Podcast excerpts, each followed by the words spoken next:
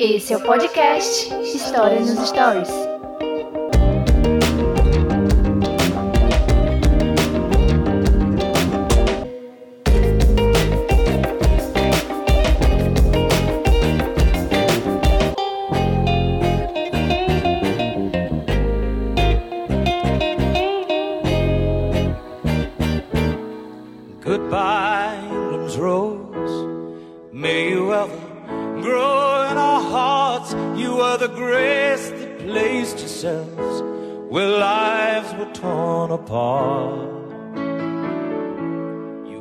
Out to our country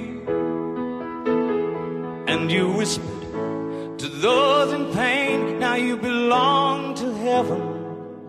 And the stars Fala, meus queridos, eu sou o Daniel René e esse é o podcast História nos Stories.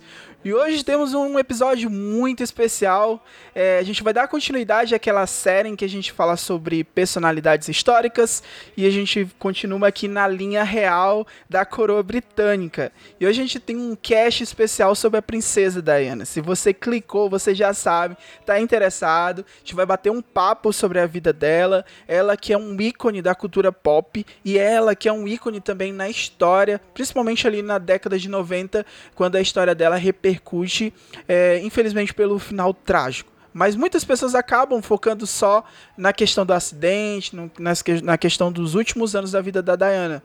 Mas só que nesse cast a gente vai falar um pouco sobre a vida dela, sobre a infância, a gente vai falar sobre a vida dela antes, antes da família real. E creio que vai ser um cast super interessante, tá bom? E estou aqui comigo, quem tá aqui comigo pra gente bater esse papo, pra gente conversar, é ele, meu amigo, meu companheiro, meu parceiro, Lucas Orquiza. Fala, meus queridos, mais uma vez aqui para uma pauta que eu sempre falo que é uma das minhas preferidas, não só por causa da Inglaterra, mas por todo o contexto ali em torno, né? E vamos nessa, sempre um prazer e hoje eu tô bem ansioso. Acho que a pauta hoje rende boas discussões e bons debates. Vai ser uma pauta muito interessante. E quem tá aqui hoje já participou do episódio sobre o movimento feminista, participou também da nossa primeira edição dessa série com a Elizabeth I. Ela tá aqui novamente para nos ajudar, para nos agra agraciar com a sua sapiência, inteligência e carisma. Ela sim mesmo, ela Rebeca. Muito obrigado, Rebeca, pela participação. Ai, gente, eu que agradeço por essa entrada também triunfante aí que você fez pra mim. É uma entrada real, a gente tem que fazer uma entrada real. Hoje é- só tem Lorde aqui e princesas e ladies. Eu tô muito feliz de participar desse, mais uma vez, né, do podcast, falando de um assunto que eu amo demais. É, acho que vai ser muito interessante. E agradecer mais uma vez por ser convidada, né? Quem quiser também me conhecer mais um pouco, vou falar. É, eu tenho meu Instagram, que eu falo sobre estudos, né? O Rebecca Studies, então quem quiser é só acompanhar por lá também. Ótimo. É isso aí, tá acompanhando. Sempre a gente é, transmitindo, passando aqui Instagrams que são super interessantes pra gente seguir, que tem conteúdo, que você com certeza é, vai passar um tempo ali de qualidade no Instagram. E dentro disso, uma das gratas surpresas também, pessoas que eu conheci no Instagram, é, está a Mirelle, que tem um conteúdo super bacana, que tem um conteúdo com paletas de cores que orna perfeitamente melhor do que o podcast História nos Stories. E que mais do que isso, é uma pessoa que é, ela interage muito com, com, com toda a galera que segue o Instagram dela. Isso me chamou muita atenção. E eu falei assim: hum, vou chamar ela pro podcast. E ela tá aqui hoje. Mirelle, seja bem-vinda ao podcast História nos Stories. Oi, gente, eu agradeço por terem me convidado, estou muito ansiosa. Eu revelo que o tema eu gostei muito de, de estudar e de estar aqui participando.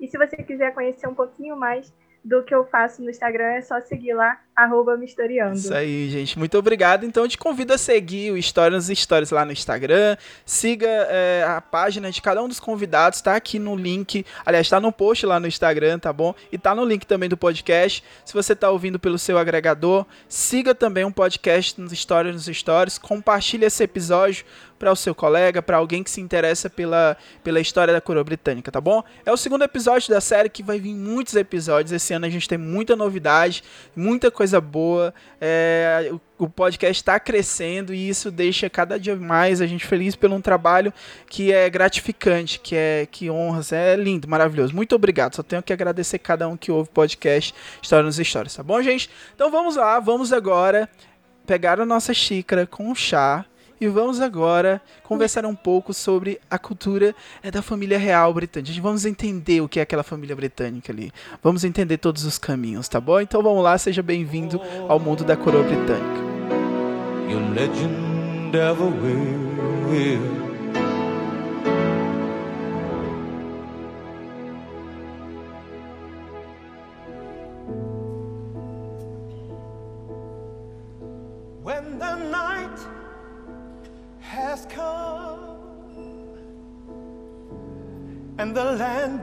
Dark, and the moon is the only light we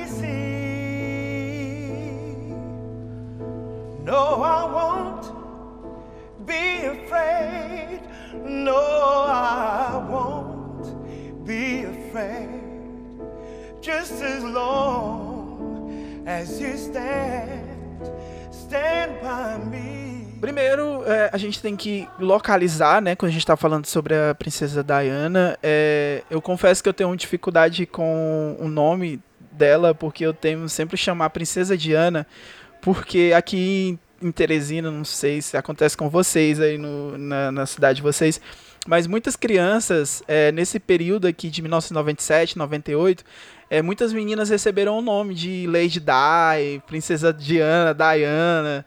E assim, eu acho que foi um fenômeno cultural ali no finalzinho da década de 90. Eu queria, confesso que eu queria até trazer aqui pro episódio uma amiga minha que, que se chama Diana.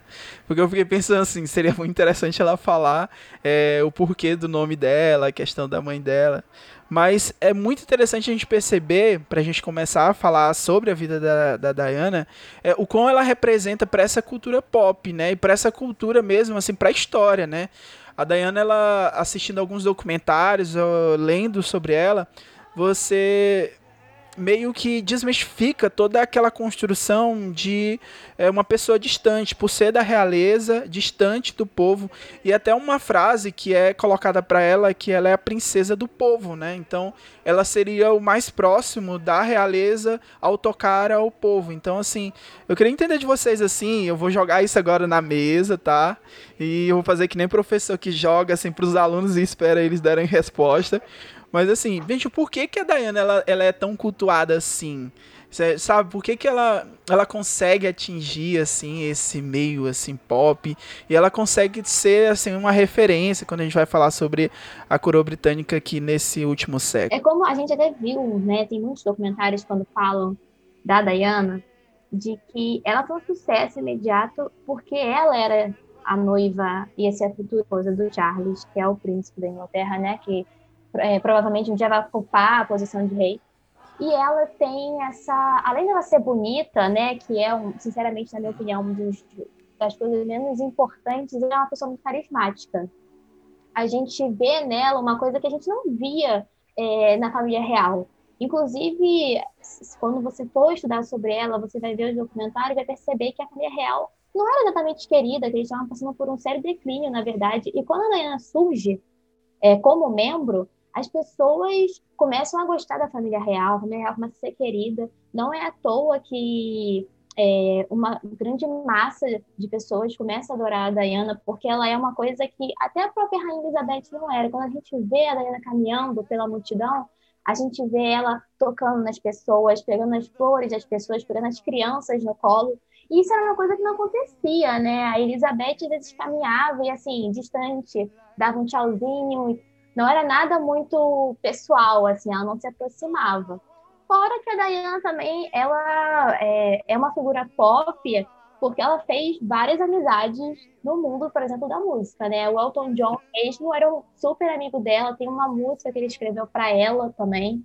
É... Muito linda essa música, Sim, é sinal. E eu, eu, acredito que ele cantou no, no, na época, né, do funeral dela, ele cantou essa música também. É, até o Fred Mercury também, que ela teve essa amizade com eles, até existe um certo boato de que um dia ele fantasiou ela para ela poder sair escondido dos paparazzi. Então, assim, mesmo, mesmo que a gente não saiba se foi verdade ou não, tudo isso, né, vai passando pelas pessoas e cria uma imagem é, de uma pessoa real, que era uma pessoa, assim, típica, né, uma pessoa que você encontra é, no seu dia a dia, uma coisa que é diferente da família real. É, a Lady Di, ela representava para todo mundo um exemplo. Muitas pessoas queriam ser como ela, queriam ter o mesmo corte de cabelo, as mesmas, os mesmos estilos de roupa, porque ela passava uma luz para as outras pessoas. Ela era uma pessoa encantadora, uma pessoa doce e uma pessoa real, como a Rebeca disse. Então as pessoas viam nela uma inspiração, um exemplo. E como ela disse, né, também, naquela época a coroa estava passando por várias turbulências e ela estava sempre ali e as pessoas queriam muito ver ela. Até na, na viagem que ela faz à Austrália, né, todo mundo estava lá para ver ela, basicamente. Ninguém estava nem ligando pro Charles, porque ela era uma pessoa, assim, incrível. E a Diana tinha uma presença em todos os lugares que ela ia, ela atraía olhares. Também quando ela dançou com o John Travolta, né, aquilo repercutiu de uma forma muito grande. E ela tinha uma presença, as roupas dela, ela sempre é, foi marcada por conta dos figurinos que ela usava, porque eles sempre representavam alguma coisa. E o olhar dela, a expressão que ela tinha, era assim, tudo basicamente quando era transmitido pela mídia. Às vezes ela não precisava falar nada, mas só pelo olhar e pelo jeito como ela se posicionava, você já entendia basicamente o que ela queria dizer. Stand by me. Stand by me.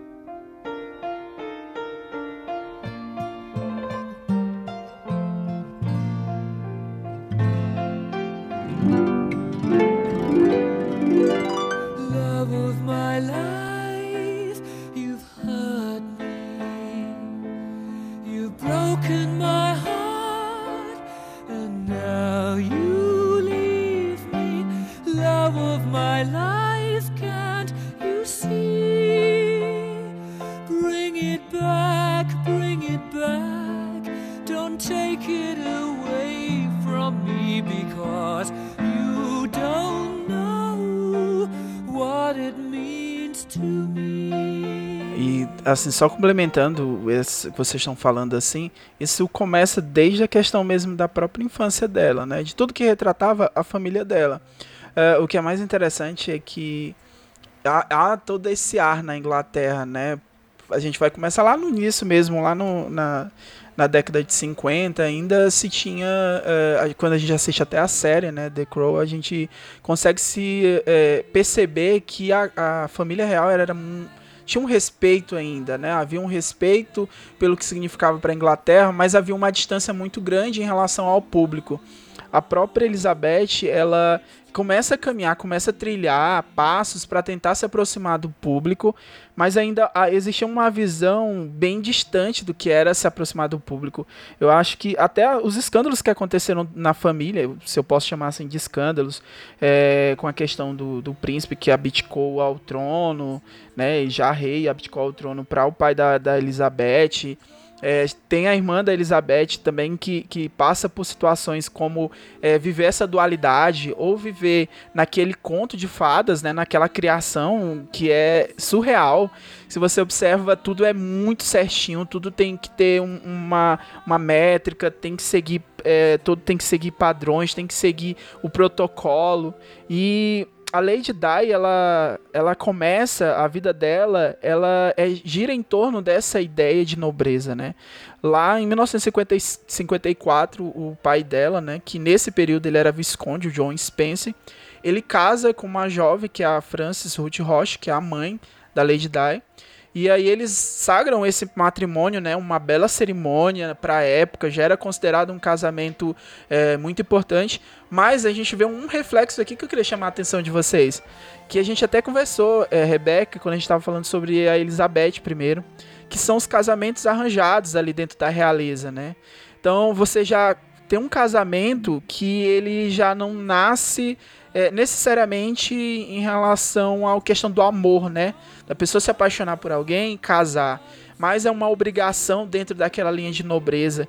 E isso vai caminhar em torno da vida da, da, da princesa Diana, né? A gente vai perceber que é, essa questão do amor, ela vai estar ali sempre sendo algo dúbio, né, sobre a vida dela.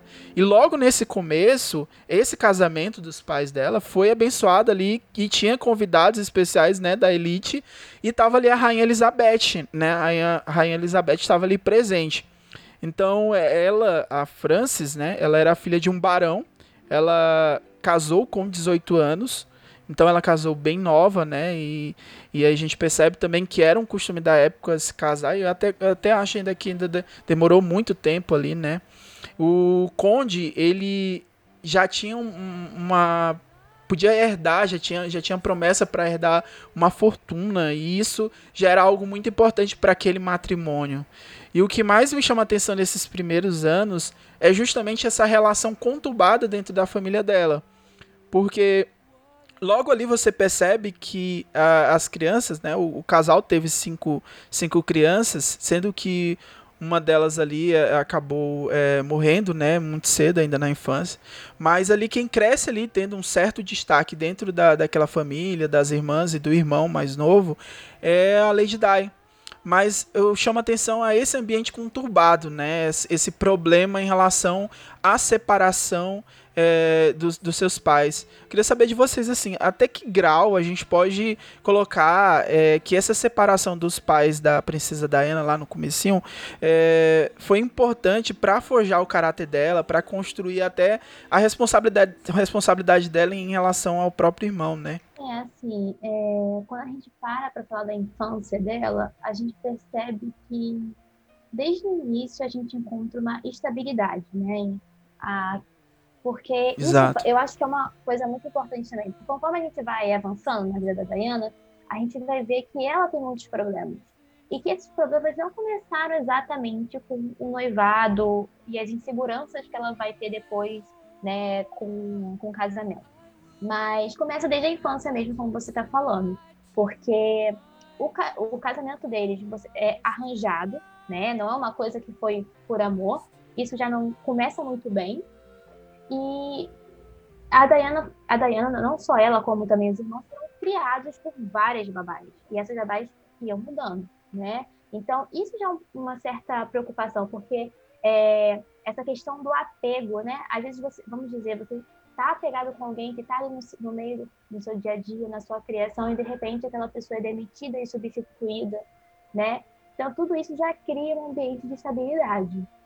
Além disso, né, a gente ainda tem a questão da separação dos pais dela, que, é, se, eu não me, se eu não me engano, aconteceu em 1969, né, porque a mãe dela decidiu Exatamente. com um outro homem, e tudo isso. Com Peter Chandler. Isso, isso mesmo. Aí ele, tudo isso é, gerou uma, um problema para a família, principalmente para as crianças, né? A Diana e o Charles, que eram os mais novos, eles eram muito pequenos na época.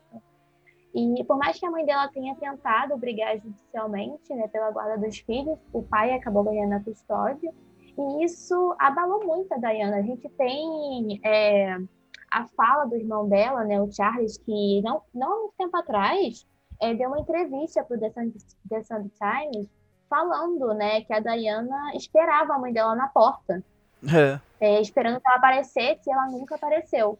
Isso é muito dolorido, então, né? Essa situação, cara. É... é, com certeza, porque já cria nela a situação do abandono, a necessidade, talvez, de ter alguém para dar carinho, para dar amor, para dar atenção, todas Isso essas coisas. Isso impacta né? muito na vida dela lá na frente, porque ela sempre sonhou em ter um relacionamento, é, não no estilo conto de fadas, mas alguém que gostasse dela de verdade, que apoiasse ela em todos os momentos. Exatamente. Aquela pessoa que dissesse, ei, eu tô ali com você, o que você quiser fazer, eu vou estar tá aqui com você e para você.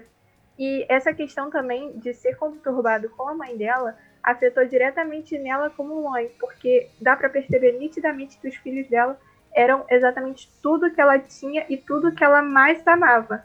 Então, isso de ser uma mãe presente, de ser uma mãe de estar ali para os filhos, ela tentou ser meio que o que ela não teve. Então, isso impactou muito na vida dela lá na frente, na vida dela de casada e na vida dela de mãe. Eu percebo que também essa questão vocês estão falando sobre é, o ambiente familiar, ela não faltava nada para ela ali na infância dela. Eu acredito que ela tinha do bom e do melhor, né? Até conta um momento muito interessante que ela ficou muito feliz quando ela descobriu. É, é feliz assim, é, eu digo controlado porque o avô dela morre, né? E aí após a morte do avô dela, ela recebe o título de Lady, né? E que aí passa a se chamar a Lady Di, que para ela era algo foi algo muito interessante, foi algo é, que trouxe alegria para ela, mas ao mesmo tempo ela vivia nessa situação que eu acho que me dá uma dó tão grande, porque esse, esse trecho que o Charles fala que ela ficava na porta esperando a mãe é algo muito pesado e mostra, como você falou, Mirelle, muito bem, a importância que ela dava para os filhos dela, para a questão da, dos filhos dela ter um momento com ela tranquilo. E ela não teve isso, né? A gente vai caminhar mais à frente, a gente vai falar sobre isso, mas a gente percebe que é, aquilo, aquilo que ela não teve pela ausência da mãe, ela, te, ela tentou dar para os seus filhos, mas viveu num ambiente onde todo mundo queria saber de tudo, queria estavam cheio de paparazzi, onde ela estava passando férias com os meninos, é, chegavam ao ponto, né, de, de ficar falando das crianças, comparando as crianças. Então, assim, era um ambiente feliz ou não, assim, a gente fica meio em dúvida, em dúvida sobre isso, mas alguns relatos de algumas ex-babás dela, né, falam que a Diana teve uma infância feliz e segura, se você olhar por esse lado da questão financeira, né. É, enquanto trabalhava com a família lá, a babá, ela descobriu que a garotinha, assim, ela era bem prestativa naquela época, como, né, jovenzinha ali, era risonha, era exuberante, e, e uma das coisas que me chamou muita atenção é que ela, o pai dela tinha um apego muito grande com ela, né? E eu não sei se pelo fato da separação gerou esse apego. E, e isso a gente, a gente. Eu até comento algumas vezes com, com a minha esposa que é, sem nenhuma base científica, a gente só numa análise assim a gente conversando, né? Que algumas meninas elas sentem quando ela tem a ausência do pai ou quando o pai é meio distante, elas têm uma ausência dessa figura paterna que algumas meninas, por não ter uma base de, de preparação, de, de cuidado ali, de atenção, elas acabam se envolvendo com pessoas que acabam ferindo o coração, de, o coração dela, né? Por essa, por essa falta de, de uma referência e tal. Que a, a, a referência paterna deveria suprir essa questão né, da, paternidade, da, da paternidade e a figura que ela fosse se relacionar em alguns anos seria uma figura de marido e não de pai que muitas das vezes o Charles para para Diana é, era ficava meio dúbio isso, né? A gente percebe que não, não tinha uma, uma ideia fixa do que era o relacionamento da, das duas ali. Mas eu queria agora puxar quando que a, a Diana ela se conectou com a família real. É, a gente tem vários bailes nesse período e o Charles, ele era uma figura muito engraçada pra época. Ele sempre foi muito engraçado, né? Eu acho a fisionomia dele um bem forte, caricata. É, eu, eu conversei com a Thais aqui muitas vezes, eu disse, Thais, esse cara não é lindo, ele não é bonito assim. E eu não, o que que, o que que esse cara tem de bonito assim, cara? Eu ficava olhando assim, meio, meio esquisito, ele parece muito com a mãe dele. Parece que é uma visão, uma, uma versão da mãe dele. E naquela época tinha muitos bailes e ele era tipo um playboy, né? E, e até 30 anos de idade, ele ainda não, se, não tinha se decidido oficialmente ficar com alguém. E aí temos esse momento onde é, o, o Charles, né, o, o príncipe Charles, ele tem um contato com a Diana. E esse contato mais curioso é que foi. Primeiro, ele teve, ele teve um relacionamento. Dizem que ele teve um relacionamento com a irmã da Diana, né? De muitos relacionamentos que ele tinha nessa época. E aí a princesa Diana ela chega na vida dele, né? E é muito interessante que esse contato vem agregar o que você falou, é, Mirelle, sobre essa questão do sonho dela, de conhecer alguém que poderia dar para ela é, essa, esse amor, né? E aí a gente não sabe se esse amor veio ou não. A gente, aliás, a gente sabe, né, que a gente vê na história que esse amor ele ficou meio complicado, né, ali. Ele demorou muito, né, até para se casar, assim. E é como você disse, ele era um playboy, né, curtia bastante. É, a gente sabe que ele frequentava bastante festas, que ele teve vários envolvimentos amorosos. inclusive é, com a irmã da Diana, que eu fiquei assim, até surpresa em saber disso, porque era um fato até então que eu não sabia. É, e eu acho que ele só é, começou a procurar alguém para se comprometer mesmo pela pressão que ele estava passando, né? Tanto da família mesmo quanto da mídia, porque todo mundo queria saber quem seria a esposa dele, quem é que faria aquele cargo, porque realmente é até uma coisa que a Diana fala: qualquer pessoa que ocupasse aquele cargo, as pessoas iriam querer saber sobre. A imprensa ia ficar em cima porque ela seria a futura rainha. Exatamente. O, é, quando a gente fala que ele, como eles se conheceram, é, é interessante saber que eles se conheceram através da irmã dela, né? Que ele tinha um relacionamento com a irmã, que ele com a Sarah Spence. Isso, que ele frequentou a casa de Spencer, né, durante um tempo, e a gente vê, assim, é, como ele é, não tinha, na verdade, um relacionamento muito estável com a Sarah, ele era um relacionamento de indas e vindas, e quando tem algumas fotos dele indo na casa do Spencer, e assim, é, todo mundo animado para ver ele, para falar com ele, e a Diana sempre um pouco mais afastada. Ela disse até que estava afastada porque ela estava com medo de incomodar, de perturbar. E aí eu lembrei de uma coisa que aconteceu, é, que eu li sobre, de que quando ele ia fazer 30 anos, ele fez uma festa e ele convidou a Diana e não convidou a irmã. E ela ficou tão animada para ir, ela ficou tão surpresa, porque ela nem acreditava que ela tinha conseguido chamar a atenção dele, sabe? Que ele tinha olhado para ela. Quando a, a família dele conhece ela, né? Eles se encantam muito por ela, porque ela passava aquela imagem de que ela seria a futura rainha, mas assim, uma rainha que a família real admiraria. E é muito engraçado porque a Diana e o Charles, é, fase de namoro antes do noivado do casamento foi extremamente pouco. Eles se viram poucas vezes e ele, é, antes deles se casarem, né, ele viajou e ela ficou. E isso já causou um afastamento entre eles. Então eu acho que esse princípio de eles não estarem juntos, não se conhecerem muito bem, impactou muito no casamento deles futuramente, porque não existia uma base de relação de conversa antes, aquelas coisas que o namoro sempre acrescenta, eles tiveram bem pouco contato com aquilo. Então, ela também foi muito querida pela família real. E logo de cara, quando eles ele já estava né, é, com a idade perto do casamento, sofrendo aquela pressão, a família real falou: é ela, tem que ser ela. É, é porque assim, eu acho que a família real gostou dela e do o Charles também gostou dela no sentido de que ela representava tudo aquilo que uma futura rainha deveria ser, né? Ela era bonita, ela era doce, gentil, ela era da aristocracia, era uma mulher que não se conhecia, se tinha ex-namorados, até porque a vida da Diana sempre foi muito é, não era uma pessoa que frequentava festas, que é, aparecia talvez bêbada em algum local. Então ela era meio aquela imagem de mulher santa, né? Virginal, que algumas pessoas até chamam. Então ela era perfeita para aquilo. Então, acho que o gostar deles não era pela questão de, nossa, a Diana é uma pessoa muito simpática, muito legal. É porque ela passava a imagem certa. Seria sabe? o plano perfeito para a família real é, fugir de todos aqueles princípios de escândalos que existiam, né? Seria a, a, o ponto de fuga para esses problemas que a família real enfrentava naquele momento, né, Mirella? Sim, ela passava a imagem que eles queriam que a futura rainha passasse, mas eles não imaginavam é, quanto, quanto ela ia ter, a fama que ela iria ter, né? Quanto a celebridade que ela iria se transformar. Eu acho que eles escolheram ela, mas não pensaram em momento nenhum é, no que ela fosse atingir mais à frente, né? Que todos os holofotes de todos os jornais da Inglaterra ou de fora da Inglaterra estariam apontados diretamente para ela. É interessante que assim tem, é um cargo de poder, né? De não de decisões puras, porque já não era mais absolutismo, mas é um cargo importante, mas como a parte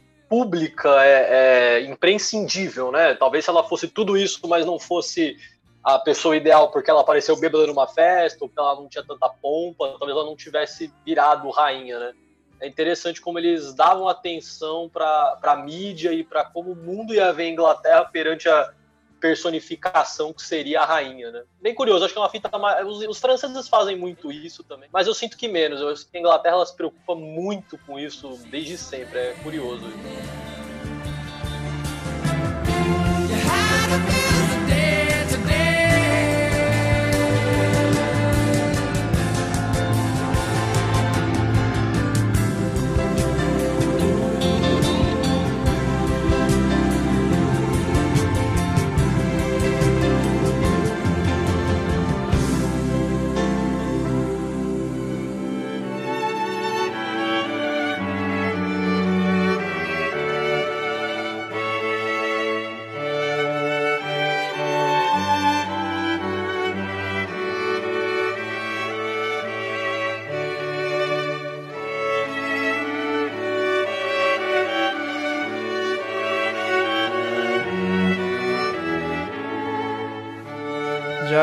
Preparando aqui, a gente vai falar sobre festa. Gente, ó, o casamento da princesa Diana é, foi um, eu acredito que foi um marco é, nessa percepção de casamento. Eu acho que todo mundo que assistiu o casamento dela, que logo uma, uma, das, uma das coisas que a série retrata, The Crow, é que lá no começo fala também sobre ah, uma, uma adendo aqui, gente. A gente vai fazer um cast depois, tá? Você que tá ouvindo agora, a gente vai fazer um cast depois só sobre The Crow, só sobre a série, tá?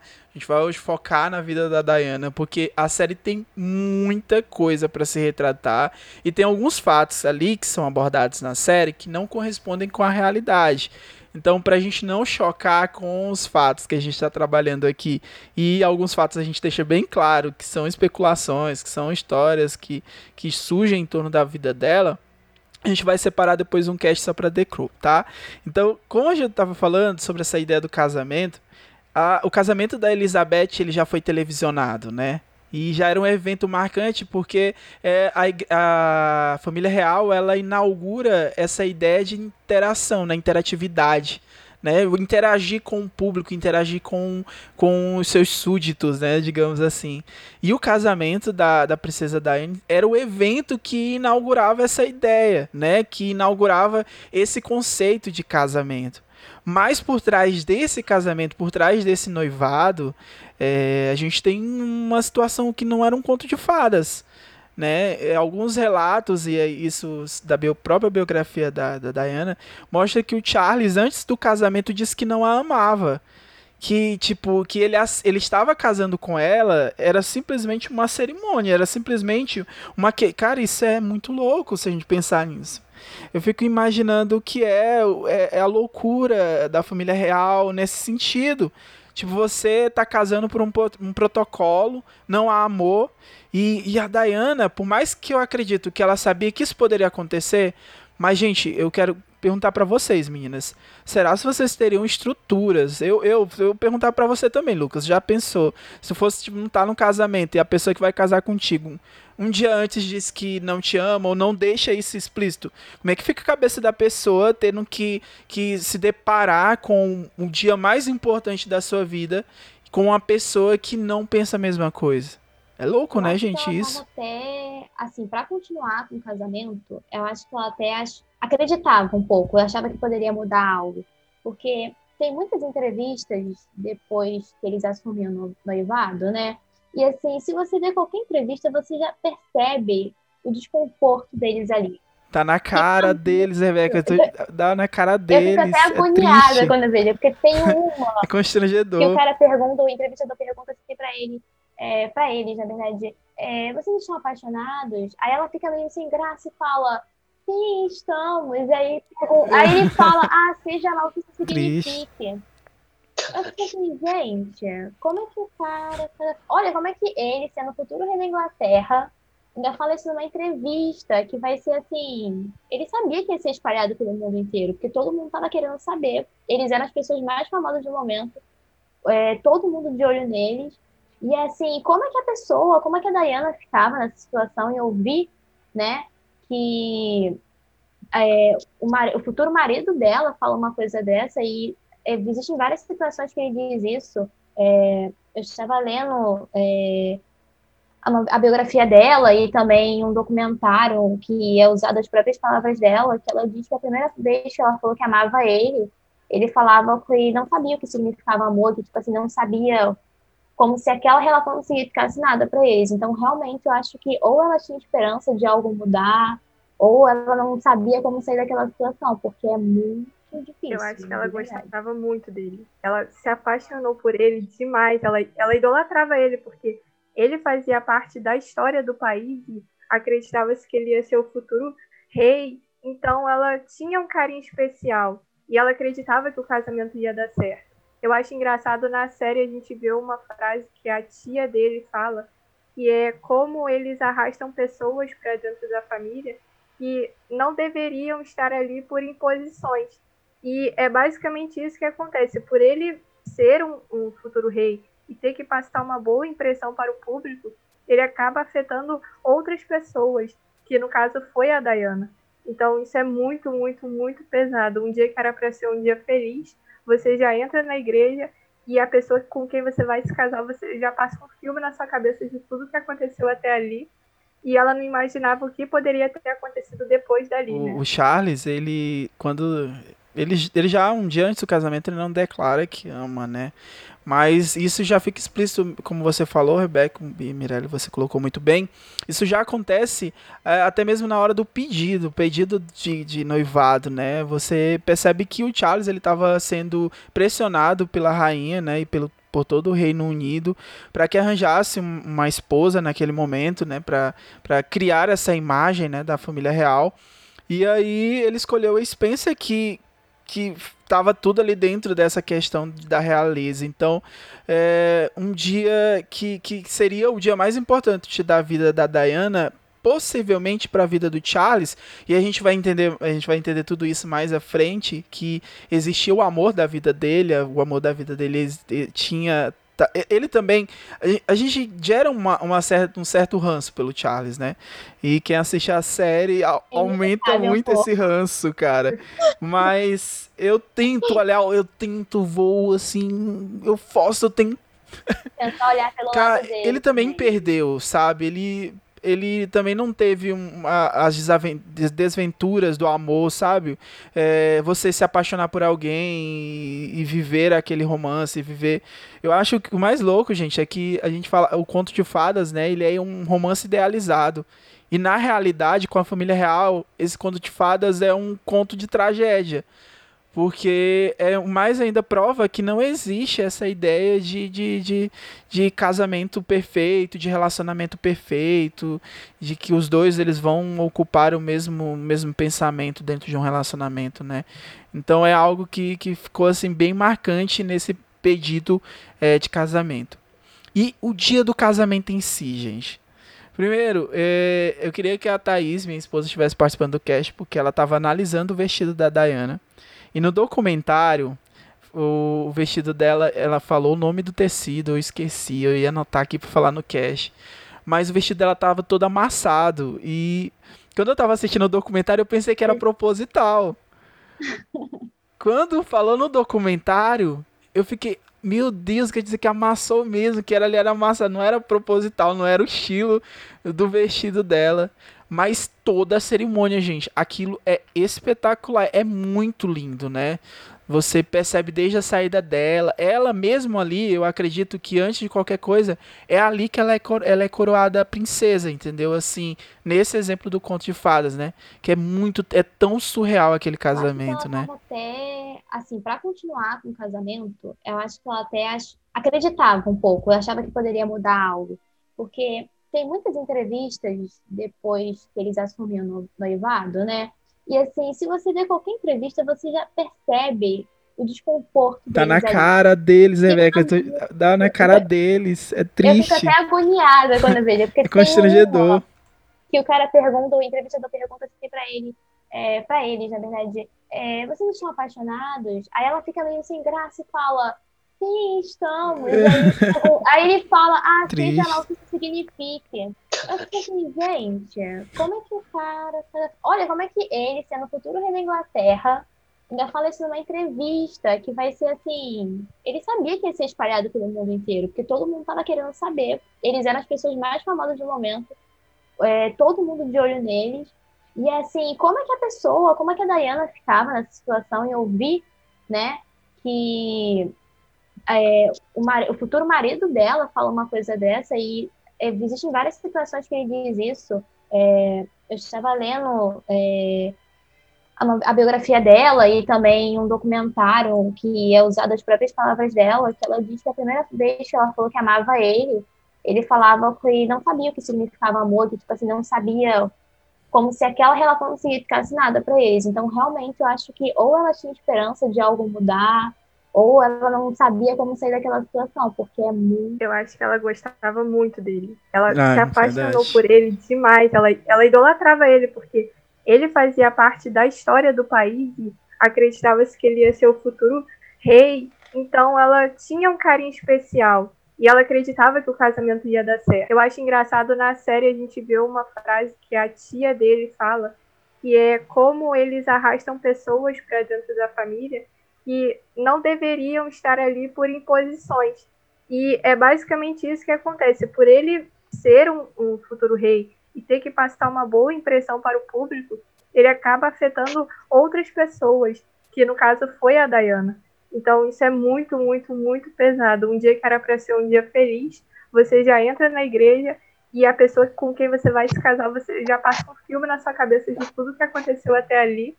E ela não imaginava o que poderia ter acontecido depois dali, né? O, o Charles, ele, quando ele, ele já um dia antes do casamento ele não declara que ama, né? Mas isso já fica explícito, como você falou, Rebeca e Mirelle, você colocou muito bem. Isso já acontece é, até mesmo na hora do pedido, pedido de, de noivado, né? Você percebe que o Charles ele estava sendo pressionado pela rainha, né? E pelo, por todo o Reino Unido para que arranjasse uma esposa naquele momento, né? Para criar essa imagem, né? Da família real. E aí ele escolheu a Spencer que que estava tudo ali dentro dessa questão da realeza. Então, é, um dia que, que seria o dia mais importante da vida da Diana, possivelmente para a vida do Charles, e a gente vai entender, a gente vai entender tudo isso mais à frente, que existia o amor da vida dele, o amor da vida dele tinha ele também. A gente gera uma, uma certa, um certo ranço pelo Charles, né? E quem assiste a série aumenta muito esse ranço, cara. Mas eu tento olhar, eu tento voo assim. Eu forço. Eu tenho... pelo lado dele também. Cara, ele também perdeu, sabe? Ele ele também não teve uma, as desventuras do amor, sabe? É, você se apaixonar por alguém e, e, viver aquele romance, viver.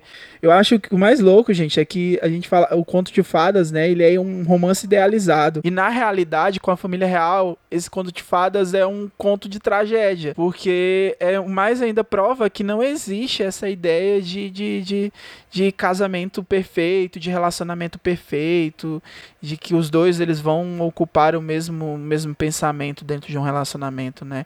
Então é algo que, que ficou assim bem marcante nesse pedido é, de casamento. E o dia do casamento em si, gente. Primeiro, é, eu queria que a Thaís, minha esposa, estivesse participando do cast, porque ela estava analisando o vestido da Diana. E no documentário, o vestido dela, ela falou o nome do tecido, eu esqueci, eu ia anotar aqui para falar no cast. Mas o vestido dela tava todo amassado e quando eu tava assistindo o documentário, eu pensei que era proposital. quando falou no documentário, eu fiquei, meu Deus, quer dizer que amassou mesmo, que era ali era massa, não era proposital, não era o estilo do vestido dela. Mas toda a cerimônia, gente, aquilo é espetacular, é muito lindo, né? Você percebe desde a saída dela, ela mesmo ali, eu acredito que antes de qualquer coisa, é ali que ela é, ela é coroada princesa, entendeu? Assim, nesse exemplo do conto de fadas, né? Que é muito, é tão surreal aquele casamento, né? É porque além de ser um marco na vida dela, é um marco na vida de todas aquelas pessoas, porque conforme ela vai voar, até chegar na igreja, ela vai assinando para o público que está ali é, tão emocionado por ter ela como princesa, como futura rainha, né? E realmente o, o, vestido dela foi um marco assim na história da moda, né? Muitas pessoas ficaram é, fantasiando em ter o vestido da princesa Diana, que demorou meses para serem feitos, né? Inclusive falam que no documentário mesmo de que a estilista tinha que jogar, fingir, jogar no lixo alguns tecidos falsos, alguns desenhos falsos para poder Foi enganar. no lixo, né? Porque eles estavam assim, loucos para saber como é que seria a princesa Diana. E a gente percebe que isso é uma tradição, na verdade, porque os, os casamentos depois da Diana, né, dos filhos dela, também teve bastante isso. Todo mundo querendo saber como seria não só o vestido, mas as flores que seriam carregadas. Então a gente percebe assim que só por você estar fazendo parte da família real, todo mundo quer saber é, qual vai ser a escolha, como é que vai ser o penteado, o tecido, a forma do vestido, tudo, né? É, o, o tecido é o tafetá. É esse tecido mesmo que ela diz que ele é super sensível, assim, qualquer coisa ele pode amassar. E isso que você tava falando sobre jogar no lixo, era, é, cara, você vê como que os paparazzis, eles não tinham limite, né? O cara ia lá no lixo pra verificar se tinha algum tecido para dar um furo na- do possível tecido utilizado no vestido da, da Diana. Então, tipo, até isso você percebe que os caras naquela época, é, eles estavam ali é, de olho, né? E aí ele, ele usava justamente esse tafetagem, marfim, né? Que aí a partir desse período tornou-se inspiração ao redor de todo mundo, né? Todo mundo queria utilizar um vestido branco de tafetá, né? É, eu acho até interessante falar sobre essa questão dos paparazzi, porque é, naquela época, quem conseguisse uma foto, uma amostra do vestido, qualquer sinal né, possível, ele poderia vender a foto, seja lá o que ele tivesse conseguido, por muito dinheiro. A pessoa praticamente ficava rica. Né? Você vê, eu fui procurar depois quanto era oferecido por cada foto que as pessoas conseguiam da Diana, e era absurdo, sabe? Era um valor exorbitante. Então, isso tudo era, era assim, querendo ou não, aquele estímulo, né? Porque eles estavam ali porque as pessoas também queriam saber. O público queria saber. Mesmo que você não tivesse propriamente com uma câmerazinha seguindo ela, você estava esperando a notícia chegar dentro da sua casa.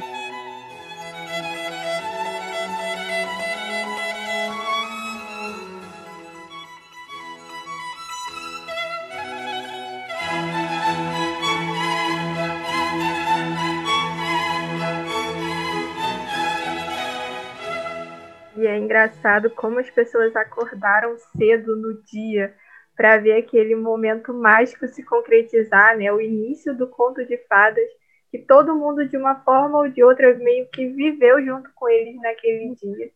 E o vestido dela, como você disse, passou a ser inspiração muitos e muitos anos depois, porque todo mundo queria se basear é, na vida de um conto de fadas, acreditando que se eu visse um pouco daquilo, eu também teria um pouco daquilo na minha vida. E é muito da idealização também, né? Tipo, as pessoas, guardadas as devidas proporções, as pessoas assistem novelas, filmes, elas se inspiram justamente nessas atrizes, nesses atores, né? E acabam tentando reproduzir de alguma forma. E tudo que ela usou ali no casamento virou tendência. Então, é, na série retrata isso muito bem, que o, a forma do cabelo dela, o corte de cabelo da princesa Diana passou a ser uma tendência na Inglaterra daquele período.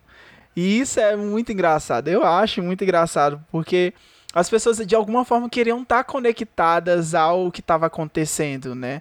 O casamento, e por isso que eu digo que é, é, o, é o começo de uma tragédia, né?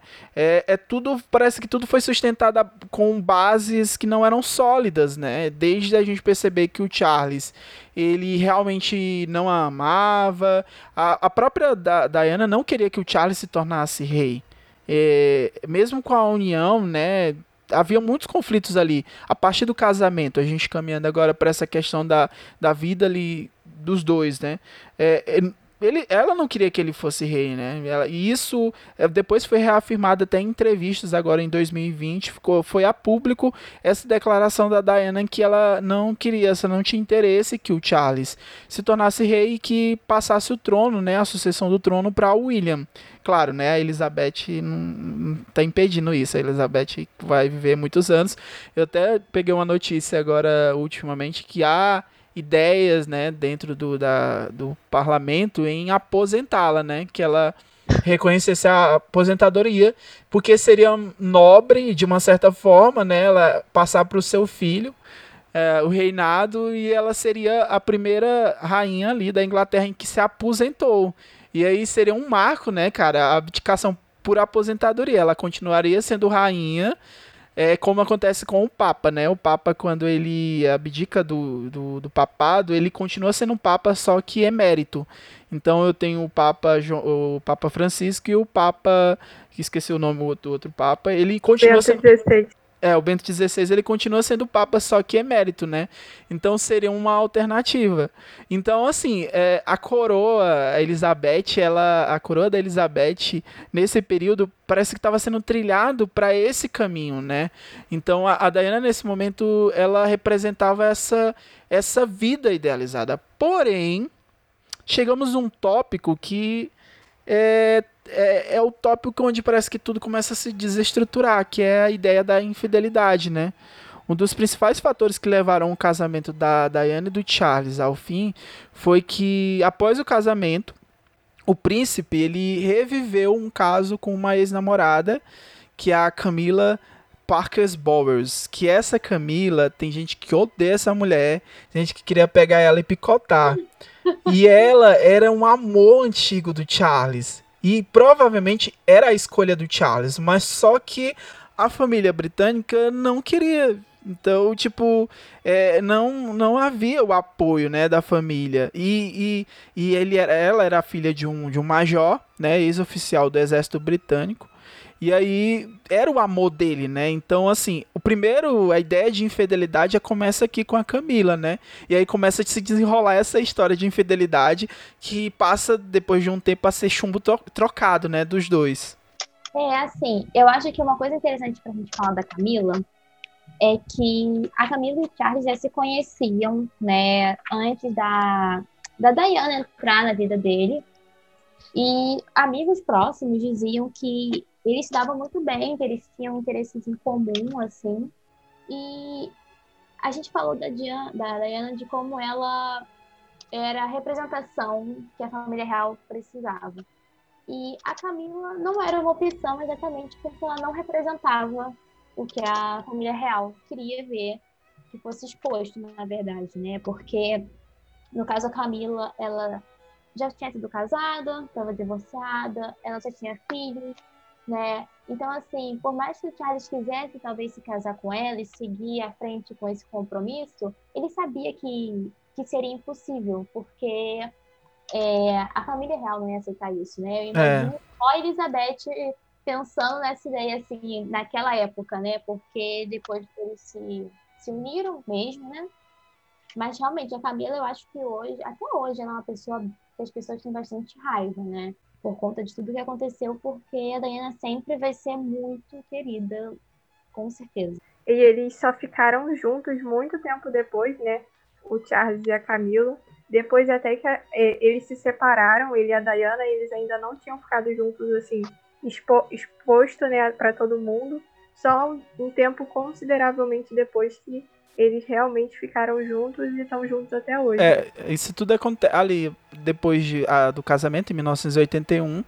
E logo em 1986, aí o Charles já reencontra, né, a Camila. E aí começa o relacionamento, né, escondido, assim, né, do, de todos. E aí tem uma foto até que é, um, é emblemática, que é justamente a Diana e a Camila, né, no mesmo no mesmo frame e o olhar da Diana, cara, eita, é muito pancada essa foto. Eu acho o fotojornalismo algo muito lindo, né, cara? Como que um fotógrafo ele consegue captar. E a Dayana, é, desculpa até cortar e fugir aqui, mas é uma questão do documentário que mostra que ela sabia usar muito bem essa questão da, da imagem dela, né? O olhar dela. Ela falava muito com os olhos. E essa imagem fala um pouco sobre essa, justamente esse conflito, né, da, da Camila, essa dualidade entre a Camila e a Diana, né? É, voltando um pouquinho sobre o que a gente tinha falado, da questão de quando Charles pediu a Diana em noivado, né, que acho que é a Mirella que falou que ele estava numa viagem, e, e aí ele liga para ela, ele estava na Suíça, e ele liga para ela e fala que queria falar algo importante, e ela disse que já sabia, né, ela imaginava que ele ia pedir a mão dela, e ela ficou muito nervosa com qual resposta ela daria, porque naquela época ela já sabia que existia outra pessoa. Ela só não tinha certeza de quem era. E com o tempo, né, depois do sim, ela percebeu que essa pessoa que estava na vida do Charles podia ser a Camila, porque elas inclusive se encontravam em vários eventos. E é isso mesmo que, que a gente vê. A gente tem várias fotos delas juntas em eventos que até parece uma coisa um pouco estranha, né? Depois que a gente estuda tudo isso. Mas a Camila estava muito presente. E a Diana falou que percebeu que ela sabia mais da vida particular do Charles do que, a, do que a, ela, né? Que era a noiva, que era a esposa. É, a gente é. tem os relatos da, da Diana mesmo falando que encontrava fotos da Camila, objetos que a Camila dava para Charlie é, e tudo isso ia, querendo ou não, morrendo um pouco, né? Ia machucando. A Camila conhecia muito bem o Charles. Eles conversavam muito, né? Por telefone principalmente. E é engraçado como ela sempre sabia o que dizer para ele naquele momento em que ele procurava ela. Era como se ela adivinhasse o que ele estava dizendo, o que ele ia dizer antes mesmo de, de o assunto vir à tona. E ela sabia muito bem consolar ele e falar exatamente o que ele queria ouvir naquele momento. E ele sempre falava que ela era perfeita para ele e tudo mais, exatamente por ela conhecê-lo muito bem, saber de todos os gostos dele, saber de como a personalidade dele funcionava. E isso só fez com que ele visse nela alguém que o entendesse muito bem. É, você vai pegando sobre isso, todo esse contexto, o casamento, ele já era uma tragédia anunciada, né, nesse, nesse aspecto. Se você olhar esse, toda essa vida dela, como que ela tinha que lutar contra isso, até mesmo a distância dele. Ele, muitas vezes ele, muitas viagens, ele saía em muitas viagens, as discussões mesmo que tinham dentro da família real, e ela ficava sozinha. Então, tipo, é, e essas ligações, e aí tem o Walter Gate, que é o das ligações que foram. A gente, a gente vai tocar nesse ponto agora da imprensa, que começou a vazar na, na imprensa naquele momento as ligações do Charles com, com a Camila e depois ligações da princesa Diana e começou a a mídia começou a dar ênfase para todo esse caso, né? E aí o casamento praticamente deixa de existir né, o casamento ele vem a ruir. É, e eles começam a viver separados, né? O divórcio ele não acontece oficialmente. Logo quando isso começa a estourar, é, começa a surgir esses boatos, começam até a entrevista da, da, da, Diana contando como foram os anos dentro do relacionamento com Charles. E essas entrevistas elas caem como uma bomba dentro da família real, porque come, ela começa a falar sobre a distância deles, sobre os casos de traição. É, e, e, isso gera muita história, né, pra, pra mídia.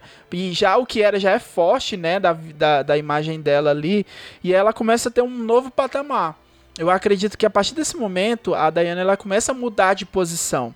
Ela começa a ser proativa né? Ela por muitos anos, eu acho, por, por obedecer esse protocolo real e até mesmo dentro dessa situação em que ela, ela tinha sido colocada, ela começa a mudar de posicionamento.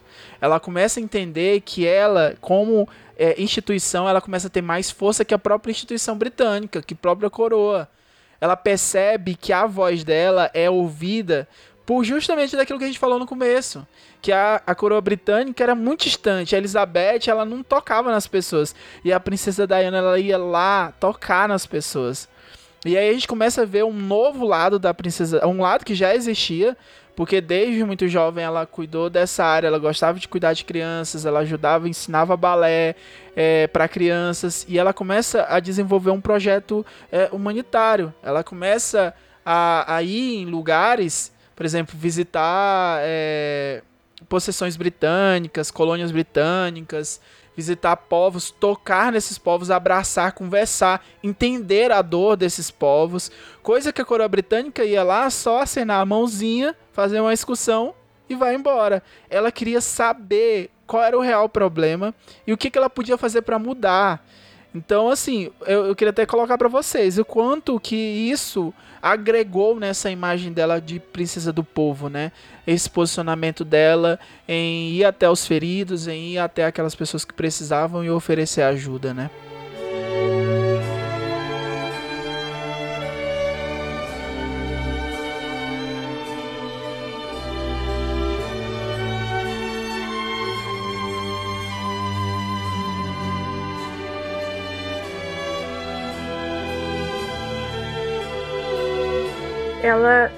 Sofria dentro do casamento, mas ela não externava, né? Voltando um pouco antes, e depois ela soube muito bem usar a mídia a favor dela, quando ela dá entrevista e quando ela começa a fazer as atitudes humanitárias. E ela começa a ver que ela sozinha pode muito bem influenciar as outras pessoas e pode usar aquilo para um bem maior. E tanto quando ela vai nos Estados Unidos, né, como ela é bem recebida, como é, os repórteres esperavam uma atitude dela, que já estavam acostumados com a família real, mas ela surpreende eles agindo de uma maneira completamente diferente. E quando no final, né, um pouco da vida dela, quando ela já estava mais engajada, que quando ela falece, muitas outras pessoas começam a ter, a ter influência dela na, na vida delas e começam pelos mesmos princípios humanitários aos quais ela, ela lutou. Então isso é muito interessante ver o legado que ela deixou e como ela influenciou as outras pessoas. Pronto, então chegando já nesse tópico sobre a questão, a gente podia ter falado sobre a questão dos filhos, mas eu acho que a gente pode trabalhar com os, filhos, os filhos dela já no finalzinho do cast.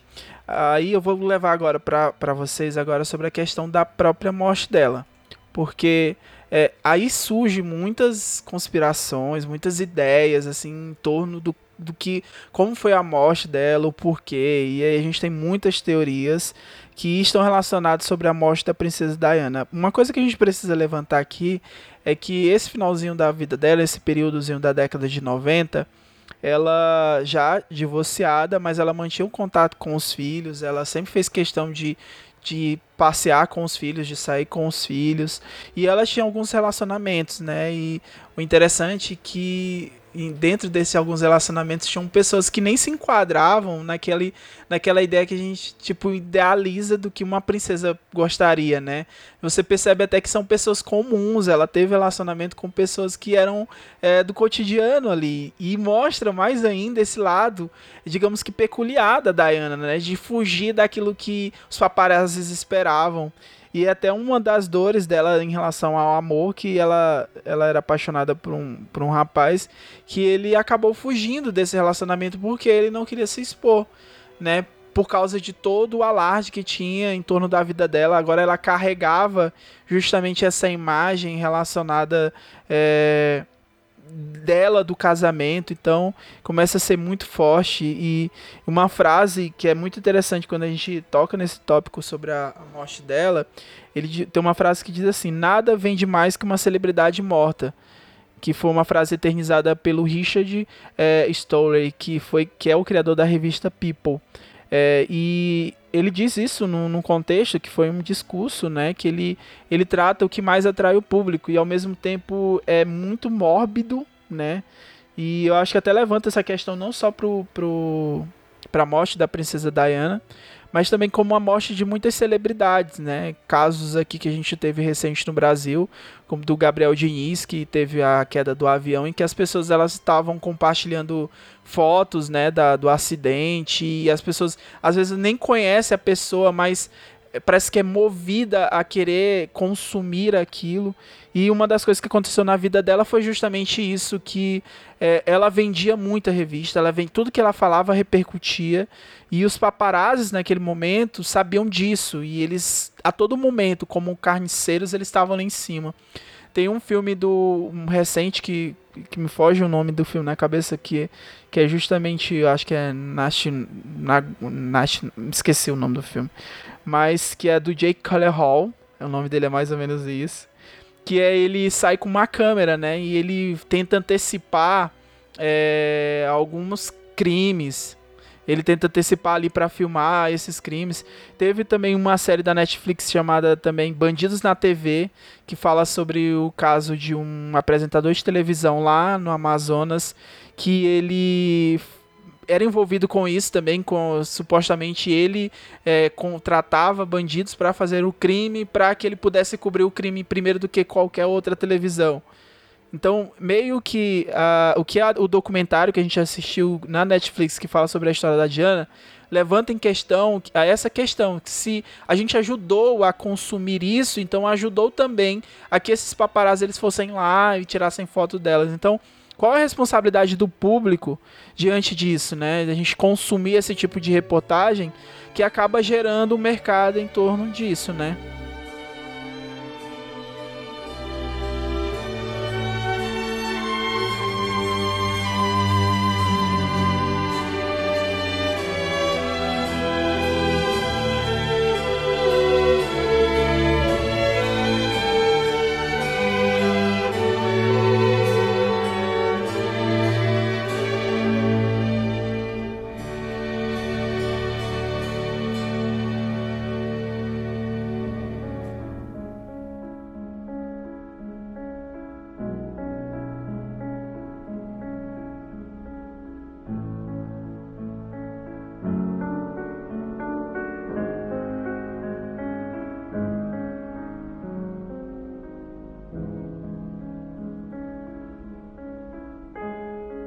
Assim, né, a Diana, ela, uma coisa muito marcante na história dela é esse assédio da mídia. Acho que qualquer livro que você for ler, qualquer série, é, documentário, vai se tratar sobre isso, porque foi uma coisa que é inegável, é fato. E é, quando é, teve é, de fato a separação, quando ela realmente né, se dissolveu, saiu da família real, ela perdeu algumas coisas, né? Coisas como o título, é, o benefício de algumas viagens, é, empregados da casa, que são de, certas, de certa forma assim, um pouco banais. Mas uma que eu considero muito importante é que ela perdeu a proteção policial, que era é, um benefício de fazer parte da, da família real. E devido a isso, imagina uma pessoa como ela, vivendo o que ela vivia, né, sem proteção, o quanto ela não estava exposta. Agora, a perseguição sempre existiu, né? Os paparazzi, e a gente costuma ver muito as pessoas, o público falando que a culpa é deles pela morte da Diana, mas a gente tem uma parcela muito grande porque a gente consome esses conteúdos, né? A gente tem responsabilidade por tudo que a gente é, consome de qualquer forma, assim. Então, se talvez as pessoas deixassem de comprar exatamente por, por amarem ela, por saber que ela merecia ter uma vida mais tranquila, talvez fosse diferente. Porque, como eu disse anteriormente, esses paparazzi recebiam dinheiro dos exorbitantes para tirar uma simples foto da Diana. Então, se parasse de vender, se as vendas não fossem tão grandes assim, talvez é, diminuísse o número de paparazzi, né? Talvez não tivesse acontecido o que aconteceu ela. E, assim, aconteceu em 31 de agosto de 1997, só para localizar você que está ouvindo. É, e os paparazzis, eles usaram essa essa, essa tática né, de perseguição e, e, que a Rebecca falou justamente porque não tinha é, soldados, não tinha uma escolta como ela tinha antes, então é, o desastre ele, ele chama atenção assim na, nesse, nesse, nesse acidente é, morreu também um namorado dela, o Dodge Al-Fayed, que era um egípcio, né, empresário egípcio, que era o namorado dela. E aí o que chama a atenção, assim, é porque todo mundo foi pego de surpresa, né? Não só pela fatalidade, mas também como todos os fatores envolvidos. É, e aí começou a surgir várias é, teorias conspiratórias, até mesmo se ela realmente tinha morrido, é, vários debates em relação à própria família real, se eles teriam sido responsáveis pelo imprevisto, né? Uh, e assim, tudo isso começou a ser levantado em questão né, naquele momento ali. E aí, uma das, das coisas que levantaram é que a Diana podia estar grávida, que eram algumas teorias que as pessoas começaram a, a criar, né? Porque depois que foi confirmada a morte, a equipe do hospital é, foi logo para o processo né, de embalsamento do corpo da Lady Di, da Lady Di, e aí começou justamente a trabalhar com todos esses exames, para também cair por terra essas teorias, né? E aí, o, por exemplo, o único sobrevivente do, do acidente, ele não se recorda, ele não recorda de nada. Ele era o segurança dela, ele não lembra de nada do acidente, do que aconteceu naquele momento, assim. Mas algumas coisas chamam a atenção, como cartas que ela escreveu assim antes de morrer, antes, poucos dias antes, em que ela revelava meio que é, essa tragédia, o que poderia acontecer com ela, o que ela temia né? E vários outros questionamentos, até mesmo se o motorista estava alcoolizado. O certo é que é, quando acontece a morte da princesa Diana, é, todo mundo é, é chamado para uma realidade, né? Colocado dentro de uma realidade. Porque toda aquela perseguição dos paparazzi perdem os, perde o sentido, eles começam a ser perseguidos, a, impren a, a, a opinião pública começa a bater em cima desses paparazzis, a questionar esse posicionamento deles, da forma como se fazia o jornalismo, como se fazia essas, essas imagens naquele período. Então, depois da morte da Diana, vários questionamentos começam a surgir. E eu queria, para finalizar o cast, assim que a gente trabalhou a história bem sobre cada um desses tópicos, eu queria perguntar para vocês assim, é, de tudo isso que a Diana passou, a gente vê que é uma história onde tem glamour, onde tem uma infância com situações complicadas com seus pais, mas tem um casamento luxuoso, tem uma vida, um conto de fadas. É, o que, que a gente pode tirar assim, da vida da Diana que possa a gente pode tirar como uma lição, qual é o legado que ela deixa como, como pessoa, como ser humano, sim, para a humanidade, assim, e a gente pode retratar ela como uma grande personalidade.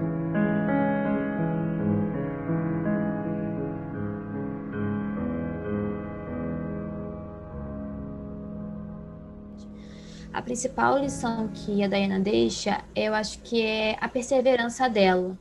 É, desde o início, assim, ela era teve uma vida assim de, de certa forma privilegiada, né? É, parte da aristocracia e mesmo assim ela não é, se acomodava. Ela trabalhou, né? É, teve alguns é, empregos, mesmo às vezes não precisando, mas ela foi lá buscando a independência dela, de certa forma até a liberdade.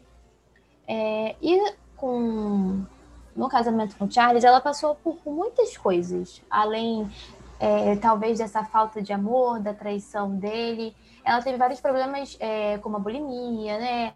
Ela teve um, o psicológico dela abalado por tudo isso que ela estava passando.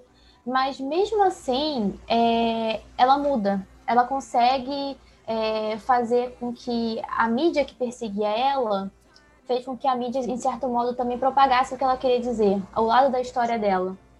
E como é, tem aquela, aquela, aquela foto em que ela sai com aquele vestido preto, né? Quando teve uma entrevista no dia anterior do Charles assumindo que ela realmente que ele tinha outra. Então, o tempo todo ela lutando, e ela lutando não só por ela, mas pelos filhos dela, para poder mostrar para eles que a vida era além do que estava na família real, tentar é, dar para eles um pouco do gostinho do que era ser é, uma pessoa comum.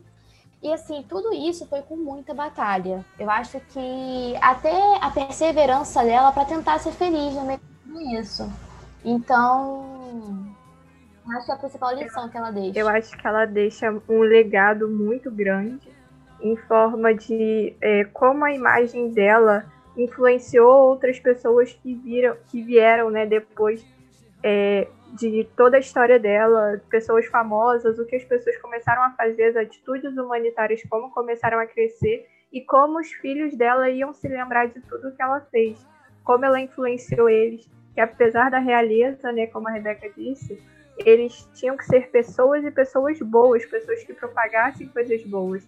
E como a empatia dela pelas outras pessoas, pelas pessoas que necessitavam, às vezes, de um carinho, de um abraço, de uma conversa, de coisas simples, que a família real não tinha essa percepção, esse olhar perante empatia perante outras pessoas, ela trouxe.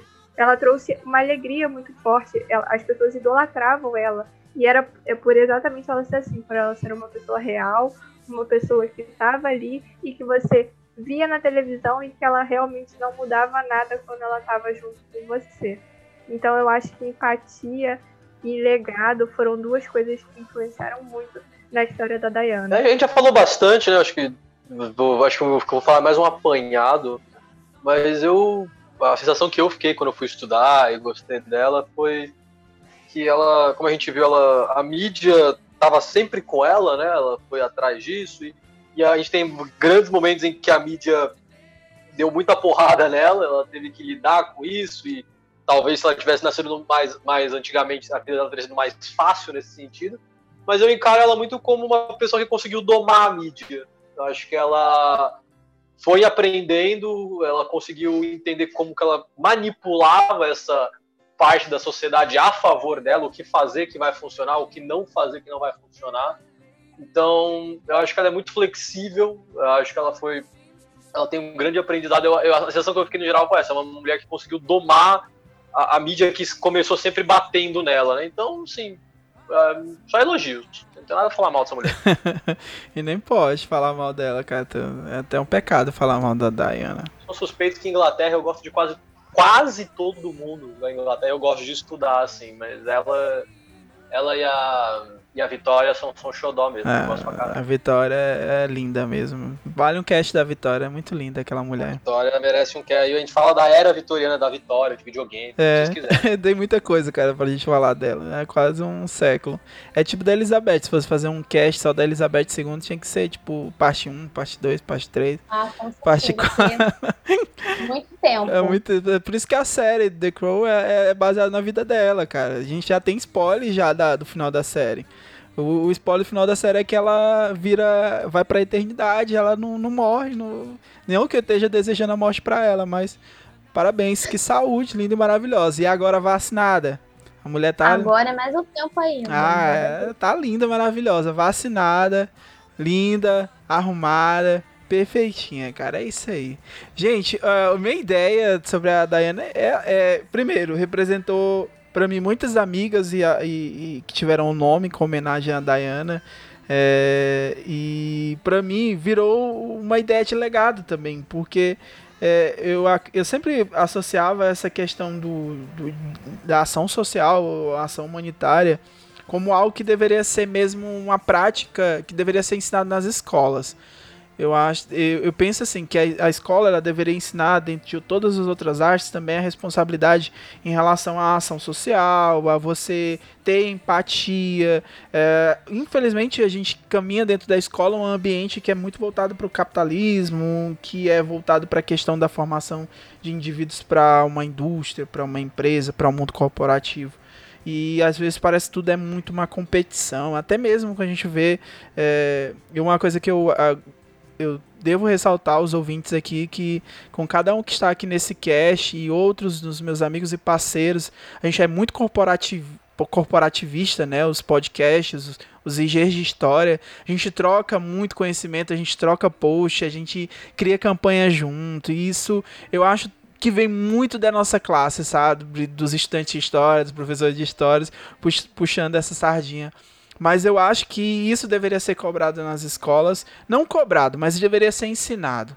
Sabe? É- é levar as crianças um dia para ir para um lar de idosos, é, ter a experiência, o choque. Tem um professor amigo meu daqui de Teresina que faz isso brilhantemente, que é o professor Alain.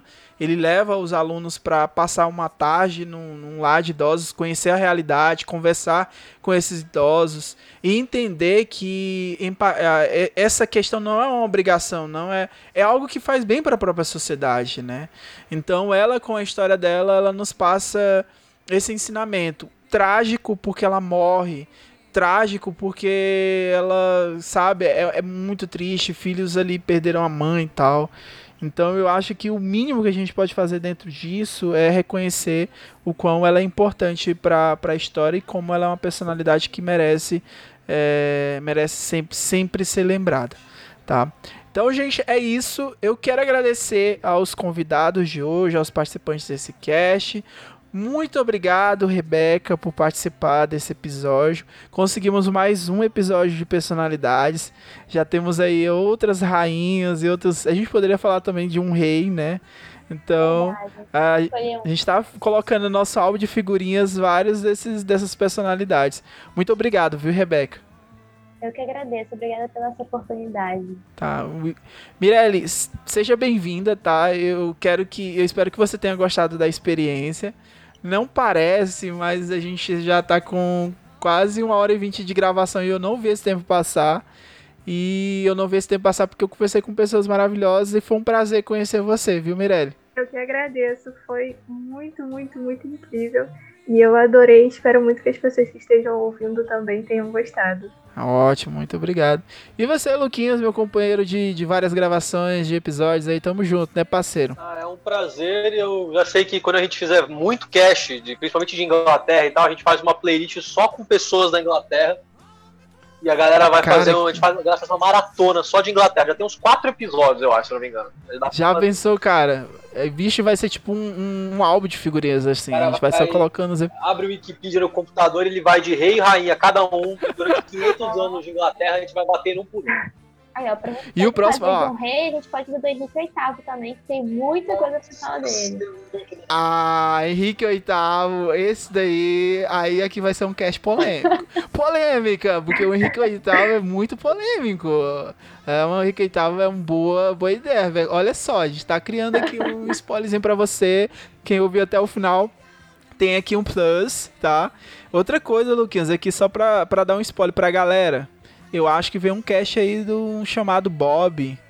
Ah, Será vai que tem um cast? Estamos fazendo a pauta já. Eu acho que é um cara chamado Bob, né? Que vai ter um cast aí sobre as personalidades. Eu acho. Quem gosta né? de música vai deixar- rolar. Vai ser, tá bem legal.